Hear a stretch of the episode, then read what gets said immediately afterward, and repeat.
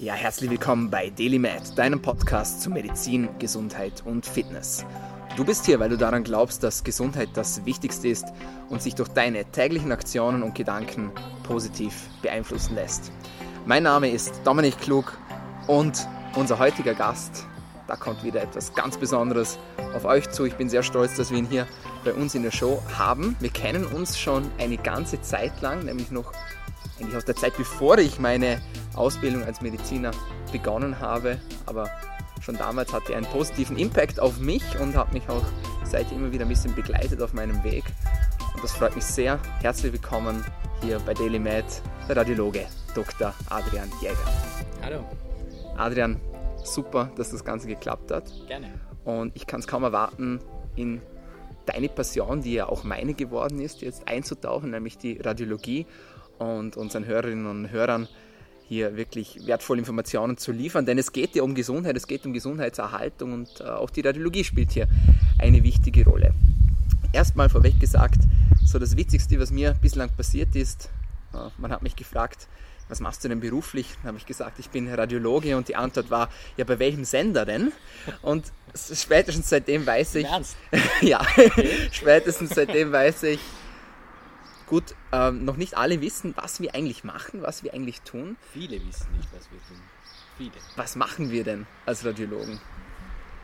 Ähm, hauptsächlich sind wir Diagnostiker. Ähm, wir machen eigentlich die gesamt, also fast die gesamte Bildgebung in der Medizin. Äh, also sei es Röntgen, CT, MRT und wie gesagt, viele Leute wissen nicht, was wir tun. Das Interessante ist ja auch immer, wenn, wenn, die, wenn die Leute oder die Patienten und die Patientinnen kommen, ich glaube, viele denken, die kommen jetzt hier in die Abteilung oder in die Praxis und dann wird die Untersuchung gemacht und befunden oder halt befunden tut es dann der, der, der Arzt, der sie geschickt hat, oder? Also die, die bekommen gar, eigentlich viele bekommen gar nicht mit, dass da ein Arzt sitzt, der sich die Bilder anschaut, einen Befund schreibt, den an den Zuweiser schickt und dass der Befund eigentlich vom Radiologen kommt. Hat Vor- und Nachteile, also als Radiologe ist, ist man immer ein bisschen im Hintergrund wahrscheinlich. Ähm, eben das wahrscheinlich der Nachteil ein bisschen, dass man vielleicht nicht so die Anerkennung bekommt, weil die Diagnostik doch ein sehr wichtiger Schritt ist oder vielleicht sogar der, einer der wichtigsten, äh, äh, aber im, im, äh, als, äh, als, ja, dass man die Anerkennung bekommt als Vorteil, dass, dass man halt vielleicht auch nicht so exponiert ist ähm, und dass sich dann manchmal ähm, vielleicht auch, wenn etwas nicht so gut läuft, der Ärger vielleicht nicht so auf einen projiziert, sondern auch auf jemand anderen. Also das, das ist jetzt nicht... Äh, Absolut. Absolut. Also wie, wie, soll ich sagen, wenn, wenn, äh, wenn, wenn jetzt irgendwas im Ablauf nicht so, nicht so ganz, ganz passt vom Termin her oder so, das, bekommt man vielleicht nicht die volle Breitseite ab. Man ist ein bisschen im Hintergrund, ähm, natürlich mit den Zuweisern nicht, die wissen sehr wohl, was man tut, also ähm, da, hat man, da hat man dann relativ äh, viel Kontakt. Aber ja, ist, ist alles ein bisschen im Hintergrund und viele wissen nicht, was wir tun. Ja, das stimmt schon. Absolut. Ich glaube, viele wissen auch nicht, wenn sie dann reinkommen in die Praxis oder ins Krankenhaus, ja, dann sagen sie, ja, der Arzt war dann schon da und der hat mir dann alles abgenommen und hat mich dann aufgelegt auf den CT-Tisch. Das sind ja auch nicht wir dann eigentlich. Genau. Also da ist, und da kommen wir auf ein sehr gutes Thema, was mich persönlich stört, nämlich ähm, wir, haben in, äh, wir haben in der Praxis ähm, sehr viele oder eigentlich fast nur weibliche RTAs. Ähm, also die, As die, Assistenten, die die Bilder anfertigen und den Patienten lagern, ausfragen vorher ähm, und, und, alles Nötige machen. Also und, und, eigentlich die Person, mit der der Patient am meisten Kontakt hat. Und das Witzige ist, äh, wir haben einen, einen männlichen RTA und dieser männliche RTA ist immer der Herr Doktor. Also im, immer wird gesagt, danke Herr Doktor, oder haben Sie schon, haben Sie schon die Bilder angesehen? Und, und er, äh, er sagt dann immer, ja, ich bin, ich bin der RTA. Und mich stört das deswegen, weil die Leute immer, also das ist immer noch anscheinend so verankert, die Frau kann nicht der Arzt sein oder die Ärztin, sondern nur der Mann. Also es ist immer interessant, dass die, dass die Leute dann immer meinen, der Mann, aha, das muss ein Arzt sein, die Frau, das kann keine Ärztin sein. Das finde ich so, das stört mich ein bisschen. Aber, aber was du sagst, stimmt, äh, stimmt, auch das sind nicht wir, sondern das sind die, die RTAs oder Assistentinnen, was auch immer, die eigentlich die, die unter Anführungszeichen Arbeit, eigentlich die, die, das Handwerkliche machen. Wir sitzen ja eigentlich wirklich, wenn man es wenn man es äh, einfach formuliert, wirklich vorm Computer und schauen uns die Bilder an und mhm. befunden das. Ja, genau. Absolut, ja, finde ich auch super, dass du das ansprichst. Er hat sich ja vieles schon lange geändert und Medizin ist absolut kein Männerberuf mehr. Es geht sogar schon in die andere Richtung tendenziell. Also unglaublich genau. spannend. Gib uns kurz einen Überblick, äh, was denn jetzt alles in den Bereich Radiologie fällt, also welche Untersuchungsmodalitäten und dann werden wir ein bisschen genauer auf die einzelnen Modalitäten eingehen. Ähm, also Untersuchungsmodalitäten decke ich jetzt primär das ab, was, was wir machen, also natürlich Röntgen, ähm, Durchleuchtungen, ähm, also sprich äh, also bewegtes Röntgen oder halt, halt ähm, Schluckakt, sowas. Mhm. Dann ähm, CT, MRT, Mammographie, Ultraschall. Knochendichte-Messung noch, das sind alles so die, die, die, Bereiche, die wir, die wir abdecken jetzt in der Praxis. Man hat dann natürlich im Krankenhaus hat man noch mehr mit interventioneller äh, Gefäßdarstellung, mit der Möglichkeit gleich auch Therapeuten. Das ist übrigens ein sehr interessanter Teilbereich der Radiologie, wo wir auch Therapeuten sind. Also nicht Auf nur Diagnostiker. Das viele, glaube ich, nicht. Genau, ja, so ist es. Intervention aus sich Genau. Erzähl uns da kurz mehr ähm, dazu vielleicht. Was äh, das kann man sich darunter vorstellen? Ähm, also das ist für mich einer der wichtigsten Teilbereiche, obwohl ich ihn selber nicht mehr mache, äh, ist einer der, für mich einer der wichtigsten Teilbereiche der Radiologie. Also wir, wir gehen über einen minimalinvasiven Zugang, äh, über ein Gefäß in, in der Leiste oder im Arm, gehen wir ähm, an verschiedene Stellen des Körpers und mhm. werden dort therapeutisch aktiv, sprich das einfachste Gefäßaufdehnung bei, bei, äh, bei peripherer Verschlusskrankheit ähm, oder dann aber auch Tumorembolisationen, sprich wir verschließen die Gefäße vom Tumor und, äh, oder, und behandeln damit Metastasen. Also wir sind da wirklich in einem Bereich, wo die Radiologen einen mittlerweile extrem wichtigen Stellenwert in der, in der, äh, in der Medizin einnehmen, als Therapeuten, auch bei Darmblutungen. Ähm, ähm, oder Stents bei, bei Aneurysmen, also bei pathologischer Auf, Aufweitung der Gefäße. Also es ist ein ganz wichtiger Teilbereich der Radiologie, der auch immer wichtiger wird mhm. und der auch, immer, der auch immer mehr geschätzt wird in der Allgemeinheit, speziell in medizinischen Fachbereichen, mhm. weil er einfach minimalinvasiv ist, sehr schonend für den Patienten Früher hat man Aneurys, also halt äh, Aufdehnungen der, der, oder Aufweitungen der Aorta kompliziert mit großen Zugängen operieren müssen. Heute kleiner Schnitt in der Leiste und der Patient geht nach kürzester Zeit wieder nach Hause und, mhm. und ist bestens versorgt. Also das ist ein sehr toller, sehr interessanter Bereich der Radiologie. Wahnsinnig anspruchsvoll, großer Respekt vor den Leuten, die das machen. Ähm, und ähm, ja, das ist so dieser Teilbereich der, der wo wir eben auch therapeutisch mhm. tätig sind. Ja, ist hochinteressant. Bin ich auch ganz bei dir, sehr spannend und äh, auch für die Zukunft sehr, sehr wichtig. Äh, ist das eine Operation dann auch, eine Intervention oder kann man das so nennen? Oder? Im weitesten Sinne schon, ja. Also die, für die Patienten meistens nicht.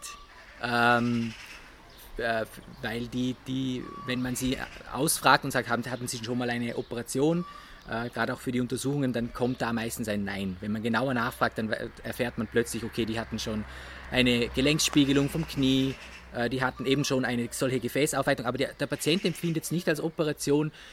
Ich persönlich, Operation, ist schwierig zu sagen, eigentlich schon, oder? Es, ist, es, wird, in einem, es wird in einem OP gemacht, es wird in, ein, in, ein, in einer sterilen Umgebung gemacht, es ist sehr aufwendig, weil es muss alles gut abgedeckt werden, es muss alles gut vorbereitet werden. Ähm, es ist manchmal auch Anästhesie anwesend, also im weitesten Sinne schon Operation, aber vielleicht jetzt nicht im klassischen Sinne, wie es der Patient sich mhm. vorstellt. Nicht zwingend unter Vollnarkose eigentlich, gerade auch bei Genau, sehr, sehr, sehr, sehr oft nicht in Vollnarkose, ähm, sehr oft nur in Sedierung, äh, also Beruhigung. Äh, aber, aber wie gesagt, der Patient empfindet es wahrscheinlich nicht als Operation und da muss man dann auch bei der Aufklärung ein bisschen ähm, das in, oder halt berücksichtigen, dass es für einen Patient vielleicht nicht so ähm, wie soll ich sagen, also nicht so eine große Sache ist, oder? Mhm. Aber eigentlich medizinisch ist es eine Riesensache, weil man eigentlich sehr signifikante Pathologien sehr äh, gezielt behandeln kann. Mhm. Oder? Aber man erspart dem Patienten eine sehr, einen sehr großen Eingriff. Ja.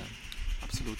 Welche von den genannten Modalitäten äh, arbeiten denn jetzt mit Röntgenstrahlen tatsächlich? Wir reden dann später okay. noch über Röntgenstrahlen genau, aber von den, äh, ja, von den diagnostischen Verfahren, die wir jetzt genannt haben, wo ist überall Röntgenstrahlung mit dabei? Also, ähm, wie gesagt, beim Röntgen natürlich, mhm. ähm, beim CT, also der Computertomographie, bei der Mammographie, mhm. bei der Durchleuchtung, ähm, bei der Knochendichte-Messung auch in gewissem Maße. Ähm, ja, das sind so, das MRT arbeitet ohne ohne äh, Röntgenstrahlung, aber eigentlich äh, die, die, meisten Modalitäten in der Radiologie logisch. Also auch diese, auch die Intervention, also auch diese Gefäßdarstellungen und Interventionen, die laufen auch alle mit Röntgenstrahlung. Mhm. Jetzt ist es immer noch so, dass sich manche ein bisschen fürchten auch vor den Röntgenstrahlen. Mhm. Was, was ist das eigentlich genau und was, was macht Röntgenstrahlung gefährlich, beziehungsweise wann wird Röntgenstrahlung eigentlich gefährlich?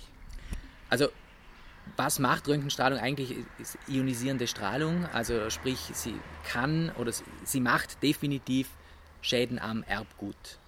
Das muss man klar sagen, aber ähm, die Belastungen, mit denen wir arbeiten, ähm, sind in einem Bereich, in, in dem der Körper mit diesen Schäden umgehen kann. Es ist, man muss ja auch immer dazu sagen, äh, wir, haben, wir haben ein Immunsystem, unser Körper kann solche Schäden reparieren, also er hat, er hat Mechanismen damit umzugehen. Das heißt, ein Patient kann sich immer sicher sein äh, in unseren Breitengraden, dass wenn er einer Röntgenstrahlung ausgesetzt wird, dass das gut überlegt ist, dass eine Nutzen-Risikoabwägung stattgefunden hat, dass es, dass, es, ähm, dass, dass, sich, dass es indiziert ist, wie wir sagen, und äh, er muss also bei uns wirklich keine Angst haben. Der Bereich, der Bereich, in dem Röntgenstrahlung wirklich gefährlich wird für den Patienten, den erreicht man eigentlich, wenn man ehrlich ist, praktisch nie. Also wir wissen, wir wissen von direkten Strahlenschäden beispielsweise, aber das ist, das ist schon wieder Jahrzehnte her, von Patienten, die in kürzester Zeit wiederholt zum Beispiel Schädel-CTs bekommen haben, die haben dann einen Haarausfall bekommen, haben sich aber komplett erholt und das kommt aus einer Zeit, wo die CTs bei weitem nicht so fortgeschritten waren wie heute. Und das, das sind Extrembeispiele. Also das, äh, ich will damit nur sagen, man muss sich bewusst sein, Röntgenstrahlung, ja, ist schädlich, aber ähm, es ist in einem Rahmen, wo der Körper damit, mit dem der Körper umgehen kann, das reparieren kann. Also kein Patient muss Angst haben, dass er irgendwelche Schäden also irgendwelche bleibenden Schäden davon trägt. Im mhm. Gegenteil, das muss man ja auch immer sagen, man muss sich immer überlegen, welchen Schaden könnte ich davon tragen, wenn die Untersuchung nicht stattfindet. Was ist, wenn ich was übersehe, weil ich das Röntgenbild nicht gemacht habe, weil ich die CT-Untersuchung nicht gemacht habe?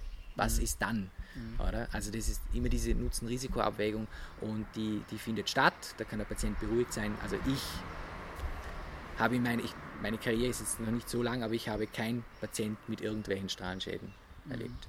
Wie ist es mit Krebserkrankungen als Folgeschäden von mehrfacher Strahlenbelastung? Wann wird das relevant? Äh, Gibt es da eine also, Hausnummer oder Nein, sagt man, das, das erlebt man eigentlich gar nicht, weil das dauert so viele Jahre, das überschreitet unsere Lebenserwartung? Also, wa, wa, was, man, was man sagen muss, ist, was natürlich schon stattfindet im Moment in der Medizin, äh, es ist, sind die ganzen Untersuchungsmethoden, also wie auch Computertomographie, in den letzten 20 Jahren breiter zugänglich geworden. Mhm. Äh, die Untersuchungen, da sie jetzt zurzeit viel kürzer dauern als früher, da die Geräte viel, äh, also halt Groß, Großgeräte pro Einwohner, mhm. haben wir ja beachtliche Zahl. Ähm, und das heißt, damit will ich sagen, die Untersuchung ist freier zugänglich und man macht die natürlich dann auch öfter. Also das hat sich in, in den letzten 20, 30 Jahren schon so, also Diagnostik wird, Diagnostik ohne Bildgebung in den meisten Fällen existiert eigentlich fast gar nicht mehr, auch aus rechtlichen Gründen, oder?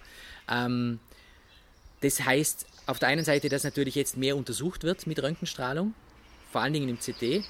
Ähm, und was ich damit sagen will, ist, dass es noch Gegenstand der Forschung ist. Also wir haben noch nicht so viel Langzeitdaten über, über Krebsraten, die, äh, die dann auftreten als Langzeitfolge. Aber was ich im Moment sagen kann, ist, dass, dass nichts bekannt ist, dass auch bei Patienten, die wiederholt CTs von Bauch, Becken, äh, Lunge bekommen haben, dass die irgendwie erhöhte, äh, äh erhöhte Krebsraten in irgendeinem Bereich haben inklusive Kindern, weil die ja doch noch sensitiver sind, was das Ganze angeht? Kinder, Kinder ist, stimmt, Kinder sind, sind ein Sonderfall, aber was man da wieder sagen muss, ist, äh, Kinder sind, äh, da, da wird die Indikation viel strenger, viel strenger und viel enger gestellt. Also und auch die Pädiater sind, was andere Untersuchungsmodalitäten angeht, sprich gerade auch äh, Schädelsonographie, also Ultraschall vom, vom Schädel, vom Gehirn, weil ja die, die Fontanellen noch nicht geschlossen sind, also sprich das, das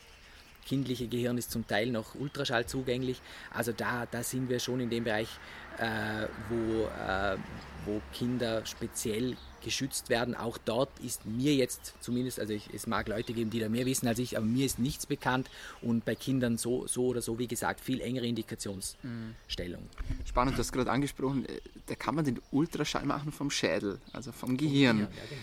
Äh, wie kann man sich das vorstellen für jemanden, der, sie, der jetzt ähm, total also allein ist auf dem Gebiet? Kind bis zu einem gewissen Alter speziell bei Neugeborenen, mhm. ist, sind die Fontanellen, also sprich die Schädelnähte, mhm. noch nicht geschlossen, sprich der, der, Schädel ist noch nicht komplett verknöchert und das macht das Gehirn, zumindest Teile des Gehirns, zugänglich äh, für Ultraschall, weil kein Knochen dazwischen ist. Äh, und, und ähm, das wird von Pädiatern sehr oft äh, eingesetzt. Also da gibt es äh, mannigfaltige Untersuchungsmöglichkeiten, sprich, also sprich Ausschlussblutung nach Trauma, ähm, über, über, also Verlaufsbeurteilung von Blutungen, dann natürlich äh, also Störungen der, der Zirkulation der Gehirnflüssigkeit, also wenn sich die, also die, die Räume aufweiten, das kann man mhm. sehr gut anschauen. Also da, da ist die Möglichkeit, ähm, je jünger sie sind natürlich, aber da, ist die möglich, da sind die Möglichkeiten doch sehr ausgeprägt. Ja. Mhm. Also, und dann muss man ja auch wieder dazu sagen, bei Kindern wird Computertomographie nur sehr spärlich eingesetzt, also halt oder sparsam, wenn man geht ja bei Kindern eher auf MRT. Mhm. Also Magnetresonanztomographie, äh, also ohne, sprich ohne äh, Röntgenstrahlung. Ähm, also wenn man zum Beispiel, wenn man Kind, wenn man neugeboren eine Bildgebung vom Schädel braucht, dann macht man MRT, dann macht man schon gar kein CT. Natürlich. Oder? Mhm. Und je älter sie dann werden, dann, dann, dann, dann springt das ein bisschen, oder? Mhm. Also Frakturabklärung und so, aber, aber generell, also auch da mir wäre nichts bekannt, wo, wo Kinder jetzt, in, wie gesagt, auch ich rede immer von unseren Breitengraden, mhm. irgendwie zu mhm. Schaden kommen. Aber auch dort Langzeitergebnisse müssen wir auch dort wieder, wieder abwarten. Aber wie gesagt, die, da werden sowieso andere Modalitäten verwendet. Hochinteressant. Uh, Ultraschall hast du schon kurz angesprochen, weil man sagt, gut, das ist keine Strahlenbelastung. Trotzdem kriegt man ein Bild raus oder eigentlich mhm. viele Bilder. Wie, wie geht das? Wie kann man sich das vorstellen? Uh, ja, also Ultraschall ist wie, wie der Name schon sagt, eine, eine Schallwelle, aber ähm, in einem Bereich, die, die wir nicht hören. Ähm, und diese, diese Schallwelle dringt in das, in das Gewebe ein und wird vom Gewebe unterschiedlich stark reflektiert. Also je nach, je nach äh, Wassergehalt, je nach, ähm, je nach Beschaffenheit. Ähm, Luft zum Beispiel reflektiert Schall mhm. fast voll, vollständig. Mhm. Ähm, und die Art, wie dann diese Schallwelle reflektiert wird, ähm, deckt, also wird vom Schallkopf wieder aufgenommen oder halt detektiert und dann wird ein Bild erzeugt. Mhm. Das Bild, das wir sehen beim Ultraschall, ist ja nur ein künstliches Bild. Also das, ist, das entspricht nicht in dem Sinne nicht der Wirklichkeit, sondern es ist ein künstliches erzeugtes Bild, ein gerechnetes Bild. Ähm, früher, ganz früher, der Ultraschall war ja nur die Schallwellen, die man gesehen hat und dann irgendwann hat man dann Schwarz-Weiß-Bilder daraus errechnet und ähm, ja, also wie gesagt, Schallwellen, die ins Gewebe eindringen, reflektiert werden, je nach Beschaffenheit und dann ergibt es das Bild. Mhm. Wird ja auch sehr häufig in der Schwangerschaft eingesetzt. Mhm. Ähm. Gibt es da, muss man sich da Sorgen machen ums Kind? Nein, wenn man, nein, nein. Auch wenn ich also, unzählige Ultraschälle mache? Genau, ja, nein, also auch dort, ähm, also ich muss dazu sagen, der, der Schwangerschaftsultraschall liegt nicht in der Hand der Radiologen, der liegt in der Hand der Geburtshelfer. Mhm. Ähm, die sind dort sehr ähm, versiert. Schäden, das Wichtige ist immer, also generell muss ich dazu sagen, wenn ich hier über solche Sachen spreche, dann gibt es immer, es gibt eine wissenschaftliche Ebene und es gibt eine pragmatische äh, mm, Ebene, absolut. die, also jeder, jede Frau, die in Vorarlberg oder in Österreich oder Schweiz, Deutschland zum Ultraschall geht in der Schwangerschaft, muss sich überhaupt keine Sorgen machen. Das ist die pragmatische Ebene. Die wissenschaftliche Ebene ist, wir wissen, dass gewisse dauerhafte Schallbelastungen auf gewisse Körperteile zu einer gewissen Erwärmung. Ganz besonders also Flussmessungen von Gefäßen, die eine höhere Schallenergie benötigen, ähm, werden dort nur ab gewissen Schwangerschaftswochen eingesetzt mhm. und, und nicht gleich in der Frühschwangerschaft. Also mhm. auch dort muss man sagen, sind wir, sind wir immer State of the Art, dass wir sagen können, ähm, wir, wir machen gewisse Untersuchungsmodalitäten nur ab einer gewissen Schwangerschaftswoche, weil wir wissen einfach noch nicht, könnte das vielleicht eine, eine negative Auswirkung auf das Kind haben. Also es muss, wie gesagt, was ich nur sagen will, ist, keine Frau muss sich Sorgen machen, dass sie Ultraschall irgendetwas ihrem Kind anhaben kann. Mhm. Ja, wichtige Information, zweifellos. Reden wir noch kurz über die MRT. Ja. Wie arbeitet äh, die MRT? Ah, Im Groben, im sehr Groben. sehr, sehr, sehr komplexes Frage. Thema, ja, Genau, sehr, also, sehr komplexes Gerät, aber um ähm, was geht es da, wenn nicht um Röntgenstrahlen? Genau, also äh, da geht es um Magnetfelder. Mhm. Ähm, Im Großen und Ganzen geht es um Magnetfelder und um die Wechselwirkung mit dem menschlichen Gewebe. Dort wiederum je nach Wassergehalt Mhm. des Gewebes.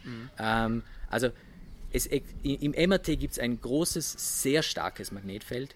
Äh, Wie, wie, wie kann man sich das vorstellen? Also wenn ich da jetzt reingehe Mhm. mit meinem Podcast-Mikrofon, geht gar nicht. gute Idee? Äh, ganz schlechte Idee. Also, Also, da gibt es auch ganz, ganz coole Videos oder cool und Anführungszeichen, ja, interessante Videos Genau. auf, auf YouTube. Ja, genau. Also äh, äh, ganz schlechte Idee. Also alles, alles, alles elektronische bitte, bitte weg. Nicht ins MRT mitnehmen. Nicht, nicht unbedingt, weil, weil es durch die Gegend fliegen kann, was es übrigens auch kann, aber es könnte, könnte einfach kaputt gehen. Also da gibt es ganz heikle Themen mit Herzschrittmacher-Kompatibilität und Implantaten und also grundsätzlich man kann schon mit Metall ins MRT bringen. Man muss aber vorher schauen, welche, welches Material, also ist, ist es magnetisch, ist es nicht magnetisch.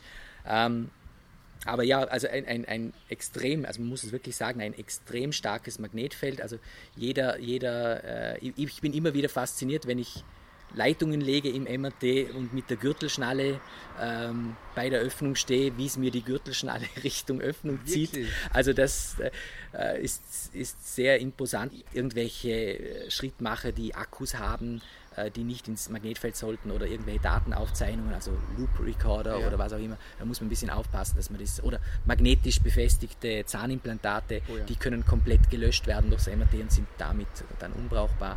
Äh, ja, also und, und ja, wir passen ja auf, also die, Mhm. wir passen ja auf, dass das nicht passiert. Also bitte nicht mit alles weg, alles Metallische weg. Wie ist es mit Tattoos? Ähm, das war früher einmal ein bisschen, also Problem nicht wirklich. Äh, ich bin- jetzt kein Tattoo-Experte, aber früher hat man andere Tinten verwendet, in denen mehr Metallpartikel waren. Und diese Metallpartikel konnten sich unter gewissen Umständen äh, stark erhitzen, was bis zu Verbrennungen geführt hat. Leichte Verbrennungen, aber äh, man muss halt, man, man weiß ja nie, wie alt die Tattoos sind. Man muss halt Patienten, die Tattoos haben, aufklären, dass es heiß werden könnte und dann müssen sie sich melden. Äh, generell, also mit, mit den heutigen Tattoos, wir hatten noch nie Probleme. Also das muss man sich nicht fürchten. Ist auch kein Grund, kein MRT zu haben. Okay. Wie sieht es aus mit MRTs in der Schwangerschaft?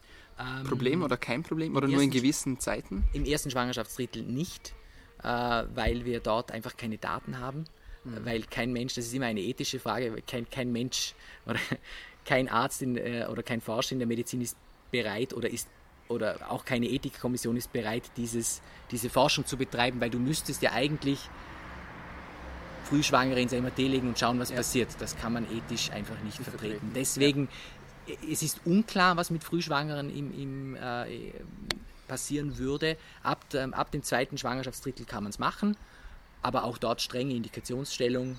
Äh, also halt, es muss die Indikation passen und ähm, dann ganz speziell, wenn es darum geht, Kontrastmittel einzusetzen, äh, auch das, das, da ist man wieder sehr zurückhaltend. Also das meiste wird ohne Kontrastmittel gemacht.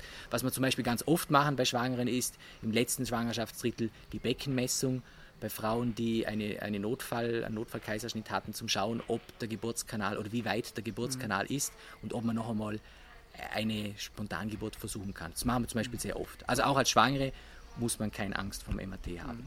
Spannend. Reden wir noch kurz über die Kontrastmittel, weil wir es gerade angesprochen Mhm. haben. Ähm, aus was bestehen die, beziehungsweise warum setzt man die eigentlich ein?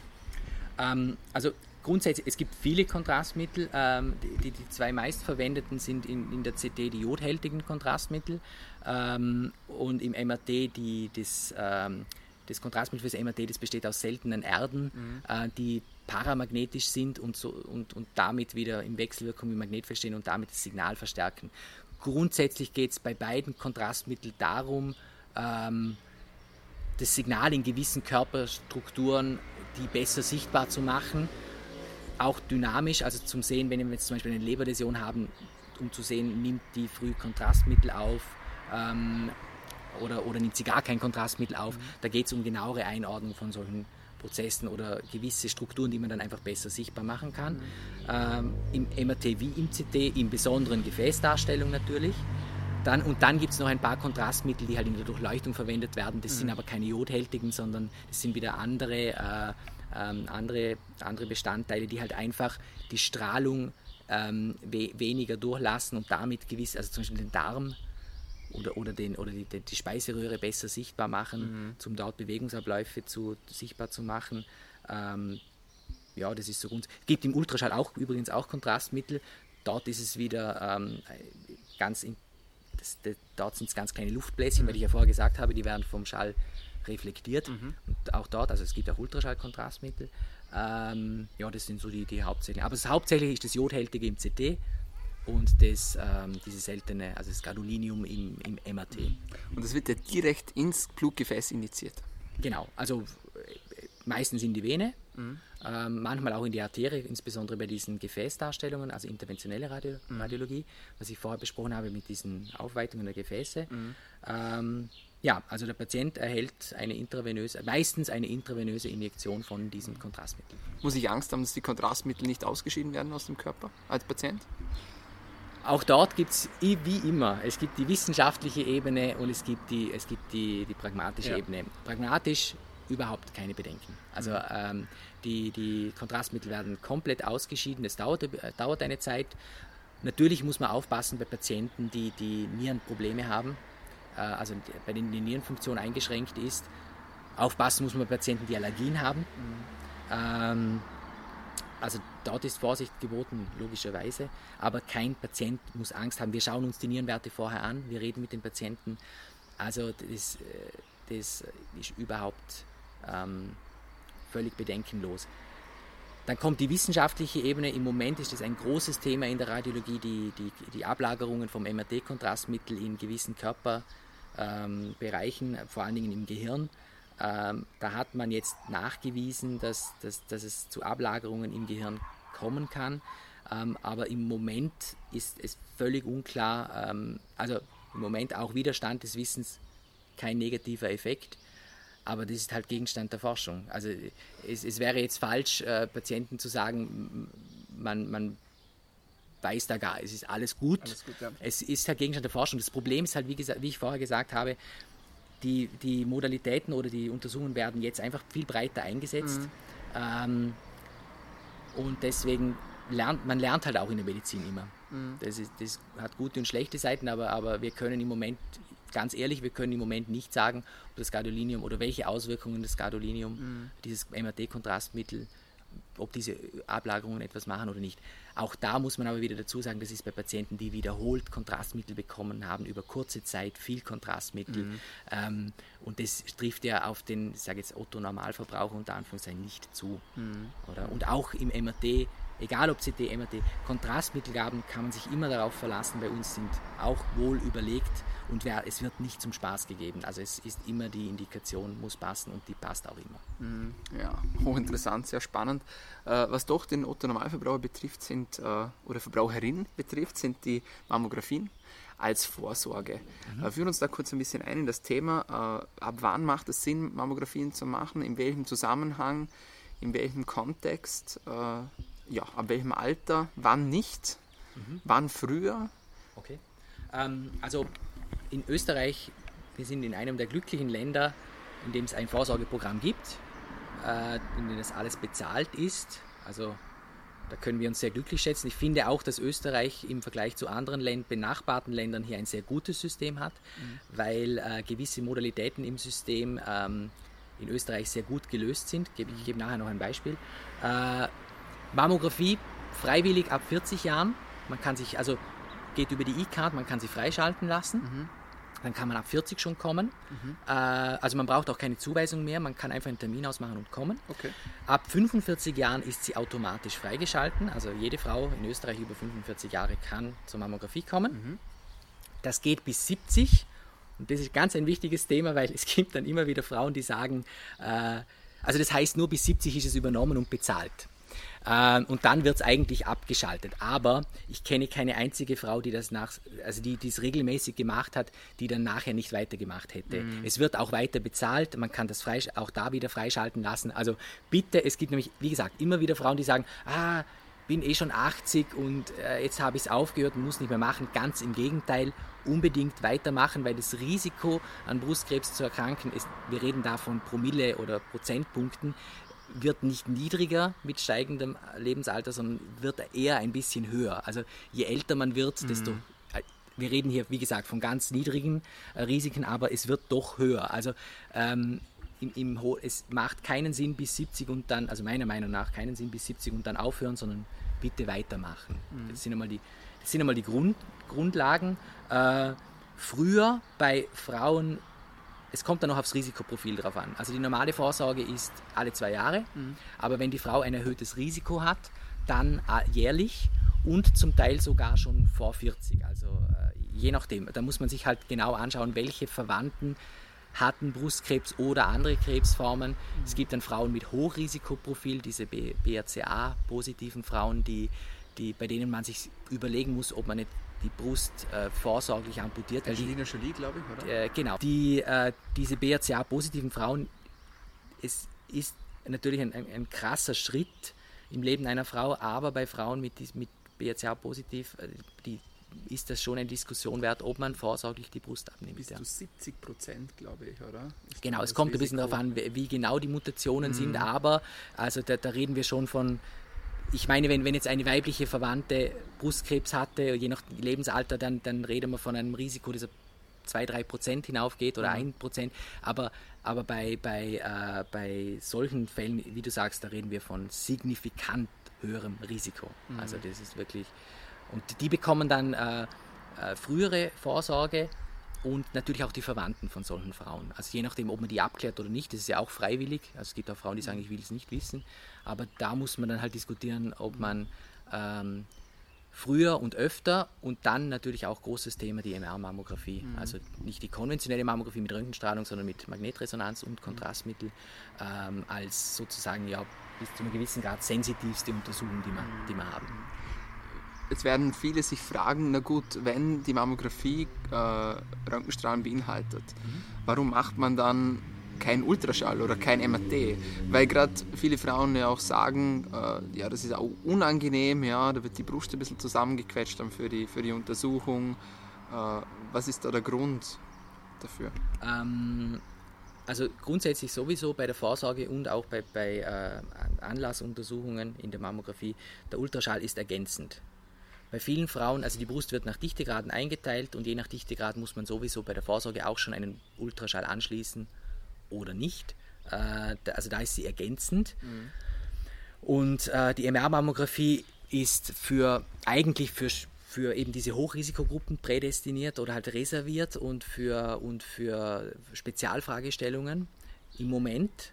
Ähm, natürlich könnte man jetzt, also die Frage nur Mammographie, die kommt auch öfter. Warum kann ich nicht nur eine Mammographie haben ähm, als Vorsorge? Das kommt sehr oft von den Patientinnen. Ich glaube hauptsächlich aus dem Grund, weil bei vielen Patientinnen, vor allen Dingen wenn sie Freundinnen haben, die an Brustkrebs erkrankt sind oder wenn bei ihnen selber etwas war, die Patientinnen haben ja immer das Gefühl, bei mir ist jetzt was in der Mammographie, jetzt machen wir noch einen Ultraschall dazu und dann haben sie immer das Gefühl, man hat es nur im Ultraschall gesehen ich glaube, das ist ein bisschen so ein Irrglaube. Äh, dann gibt es dann eben immer wieder Patientinnen, die sagen, ich will die Mammographie, die Strahlung nicht, ich will nur einen Ultraschall. Diesen Patientinnen müssen wir immer erklären, das wäre eine unvollständige Untersuchung. Das ist auch ganz wichtig, dass die Patientinnen das wissen, wenn sie darauf mhm. bestehen. Ähm, und die, also ja, unvollständige Untersuchung. Und die MR-Mammographie deswegen noch als Spezialuntersuchung, weil sie einfach schlechter verfügbar ist, mhm. weil einfach da gibt es einfach Auslastungs da gibt es Auslastungsgesichtspunkte. Dauert die, ja auch lang, oder? Nicht unbedingt. Also wenn, wenn die Leitung schon gelegt ist und wenn äh, es mit der Lagerung kein Problem gibt, 15 Minuten okay. die Untersuchung. Okay. Knappe 15 Minuten, das geht sehr schnell, aber halt, man muss eine Leitung legen, das geht oft bei den Patientinnen nicht so gut, weil oft sind das Patientinnen, die auch in der Nachsorge sind, mhm. nach stattgehabter Brustkrebserkrankung, dann hat man meistens mit der Leitung ein bisschen Probleme, aber ähm, da geht es eben um Gesichtspunkte, dass das MRT einfach noch nicht so breit verfügbar ist und in der Fachwelt wird aber diskutiert, ob man nicht irgendwann eine reine MR-Mammographie-Vorsorge in gewissen Fällen machen kann. Also zum Teil auch alternierend mit der Mammographie, weil die schon auch ihre, äh, ihre Stärken hat. Also man würde zum Beispiel im MRT den Mikrokalk, den wir ja auch suchen, mhm. den sieht man im MRT nicht. Mhm. Also ja, das, das, da gehen wir jetzt schon sehr ins Detail, aber es ist, ja. nicht, also es ist nicht so, dass die MR-Mammographie als ähm, sensitivste Untersuchung alles andere völlig ersetzt. Das darf man auch nicht vergessen. Mhm. mhm. Spannend. Äh, Nochmal ganz kurz äh, zur Computertomographie zurück. Wie lange dauert so eine Computertomographie zur Untersuchung? Also je, je, nach, je nach Untersuchungsregion ähm, aber der, der eigentliche Scan, also die, die eigentliche Anwendung von der Röntgenstrahlung, ein paar Sekunden. Mhm. Kann auch mal 10, 20 Sekunden gehen. Ähm, aber das ist, das ist die Zeit, die die eigentliche Untersuchung. Klar, der Patient empfindet es als länger, weil er muss sich hinlegen, er muss eine Leitung legen, ähm, man muss alles vorbereiten, aber der eigentliche Scan, manchmal nur 5 Sekunden, manchmal 20 Sekunden. Mhm. Und dann kommt es halt noch dazu, dass manchmal muss man mehrere Phasen machen. Mhm. Ähm, also dann wird der Patient halt innerhalb von vier, fünf Minuten vielleicht ein, zwei Mal durch das Gerät jeweils mhm. für zehn Sekunden gescannt. Das ja kein Rohr ist eigentlich. Das ein Ring. auch oft verwechselt, oder? Mhm, genau. Das Rohr ist das MRT. Genau. Also der Ring, Computertomographie. Genau, man, man muss immer bei den Anamnesen sehr, sehr vorsichtig sein, weil die Patienten, es gibt dann Patienten, die behaupten stursteif, ich, ich hatte ein MRT, wenn es ein CT war und umgekehrt. Also das ist sehr, aber klar, wie sollen sie es wissen, oder? Grundsätzlich ja, MRT, Rohr, CT, Ring. Mhm. Genau so ungefähr. Sehr spannend. Äh, gehen wir nochmal kurz zum Thema Schwangerschaft zurück in Bezug auf Computertomographie. Äh, ist das ein Problem, wenn wir jetzt eine schwangere Patientin haben ja, und die hat einen Unfall zum Beispiel. Ja, wir wollen eine Computertomographie zum Beispiel vom Kopf, wir wissen aber, diese Patientin ist schwanger. Mhm. Wird das dann in der Regel durchgeführt? Ja, Oder? ja, ja. ja. Mhm. Also ähm, ganz besonders, äh, also Schädel-CT, oder? Ja. Man, muss man muss immer wissen, dass, dass ähm, mit, mit der Entfernung von der Strahlungsquelle, das sinkt die Strahlung massiv ab, oder? Also ist der, Abstand ist der beste Strahlenschutz. So oder? ist es, Sagt genau. Und, äh, und das betrifft halt auch ein CT schon im Kleinen. Also man kann, man kann in der Ecke vom Raum stehen im CT und bekommt dort fast schon eine, eine vernachlässigbare Strahlendosis ab mhm. im Vergleich, wenn man direkt neben der Röhre steht. Und das ist der Punkt beim Schädel-CT. Beim Schädel-CT wird ja der Kopf gescannt und das, das Baby ist ja im Bauch, vereinfacht gesagt, und wird dort zusätzlich noch mit Bleiabschirmungen um den Bauch mhm. und also da wird jede Vorsichtsmaßnahme getroffen, die man sich vorstellen kann. Auch hier wieder, es wäre schlimmer, man würde eine, man würde eine Hirnblutung bei einer Schwangeren übersehen, weil man das CT nicht gemacht hat, ähm, als, als wie man macht CT. Also die, die Strahlenbelastung fürs Kind Sie ist schon da, aber sie ist vernachlässigbar. Mhm. Spannend. Äh, kann man das irgendwie vergleichen, wenn man sagt, gut, wie hoch ist denn jetzt die Strahlenbelastung für ein Standard-Computertomographie vom Oberbauch und vom Becken zum Beispiel? Weil wir sind mhm. ja eigentlich laufend der Strahlung ausgesetzt, oder? Also rein auch, wenn wir uns nur im Freien bewegen, durch Flüge, ja, vor allem Langstreckenflüge, ja, sind wir auch Strahlung ausgesetzt. Das wissen auch viele nicht. Mhm. Ja. Kann man genau. das irgendwie ins Verhältnis setzen, dass man sagt, ja, so genau. Nein, nein, natürlich, gar nicht. Natürlich ja. kann man das. Ähm, also ich habe da kurz einen Spickzettel, weil ich es auch mhm. nicht ganz auswendig weiß. Ähm, aber grundsätzlich kann man sagen, wir haben in unserem Leben eine, eine Grundstrahlenbelastung. Also die, die, die kosmische Strahlung und dann natürlich äh, Strahlung, die, die äh, also, also von der Zivilisation gemacht wird, also mhm. sprich Medizin und, äh, und äh, Kernkraftwerke zum Beispiel. Also, mhm. ähm, und und äh, da, da, kommen wir auf eine Strahlenbelastung von ungefähr, ich weiß es jetzt ehrlich gesagt für Österreich nicht auswendig, aber sagen wir ungefähr. drei bis vier Millis, Millisievert pro Jahr. Mhm. Und das ist nicht so wenig. Du hast auch eine höhere Strahlenbelastung, wenn du zum Beispiel in irgendeiner natürlichen Strahlenquelle, wie zum Beispiel äh, irgendwelche äh, äh, ähm, Minen oder, oder, oder ähm, Bergwerke, die irgendetwas also halt mhm. abbauen, das ein bisschen strahlt, dann hast du auch eine höhere Strahlenbelastung. Wenn wir jetzt davon reden, äh, das sind 4 Millisievert pro Jahr ungefähr, wenn wir jetzt davon reden, was hat der CD, Abdomen, Becken, da hast du die Strahlenbelastung, die natürliche Strahlenbelastung von äh, fünf Jahren. Mhm. Oder? Das, hört sich, das hört sich jetzt nach wahnsinnig viel an, aber man darf nicht vergessen, also das CD vor Abdomen, Becken ist, ist, ist jetzt eines der, der höheren CTs. Wenn wir den mhm. Thorax anschauen, dann, sind wir, schon, dann sind wir schon bei der Hälfte vom Abdomenbecken-CT. Mhm. Okay. Ähm, und dann natürlich im, im Röntgenbereich viel, viel niedriger. Also es hört sich noch viel an, aber auch hier wieder ist es, ist es ähm, so, dass, dass, dass es halt, es muss halt ja Nutzen-Risiko-Abwägung mhm, sein. Absolut. Ich meine, keiner macht gerne ein CT, keiner macht es freiwillig, aber wenn es es braucht, dann muss sich keiner Sorgen machen, mhm. dass er jetzt einen Nachteil dadurch hat. Mhm, interessant. Findest du deiner Meinung nach, dass es Sinn macht, ähm, auf Prävention, sprich als Vorsorge, sich röntgen zu lassen oder vielleicht sogar eine Computertomographie durchführen zu lassen? Nehmen wir an, zum Beispiel jemand ist starker Raucher oder hat sonstige Risikofaktoren, zum Beispiel für einen Lungenkrebs, mhm. würdest du sagen, ja, also Thoraxröntgen würdest du auf jeden Fall machen, regelmäßig oder vielleicht sogar ein CT in einer niedrigen Dosis, zumindest ohne Kontrastmittel?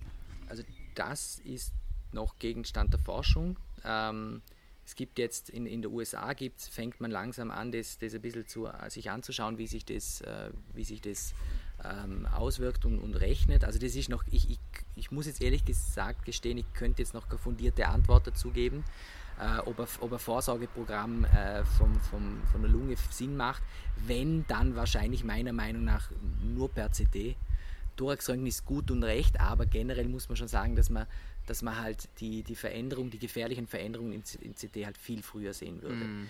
Ähm, aber auch dort ist halt wieder die Frage, man darf nicht vergessen, dass es in der Lunge Veränderungen gibt, die sehr klein sind, wo mm. kein Mensch dir sagen kann, ist das was oder ist es nicht äh, und dann muss man es verlaufskontrollieren.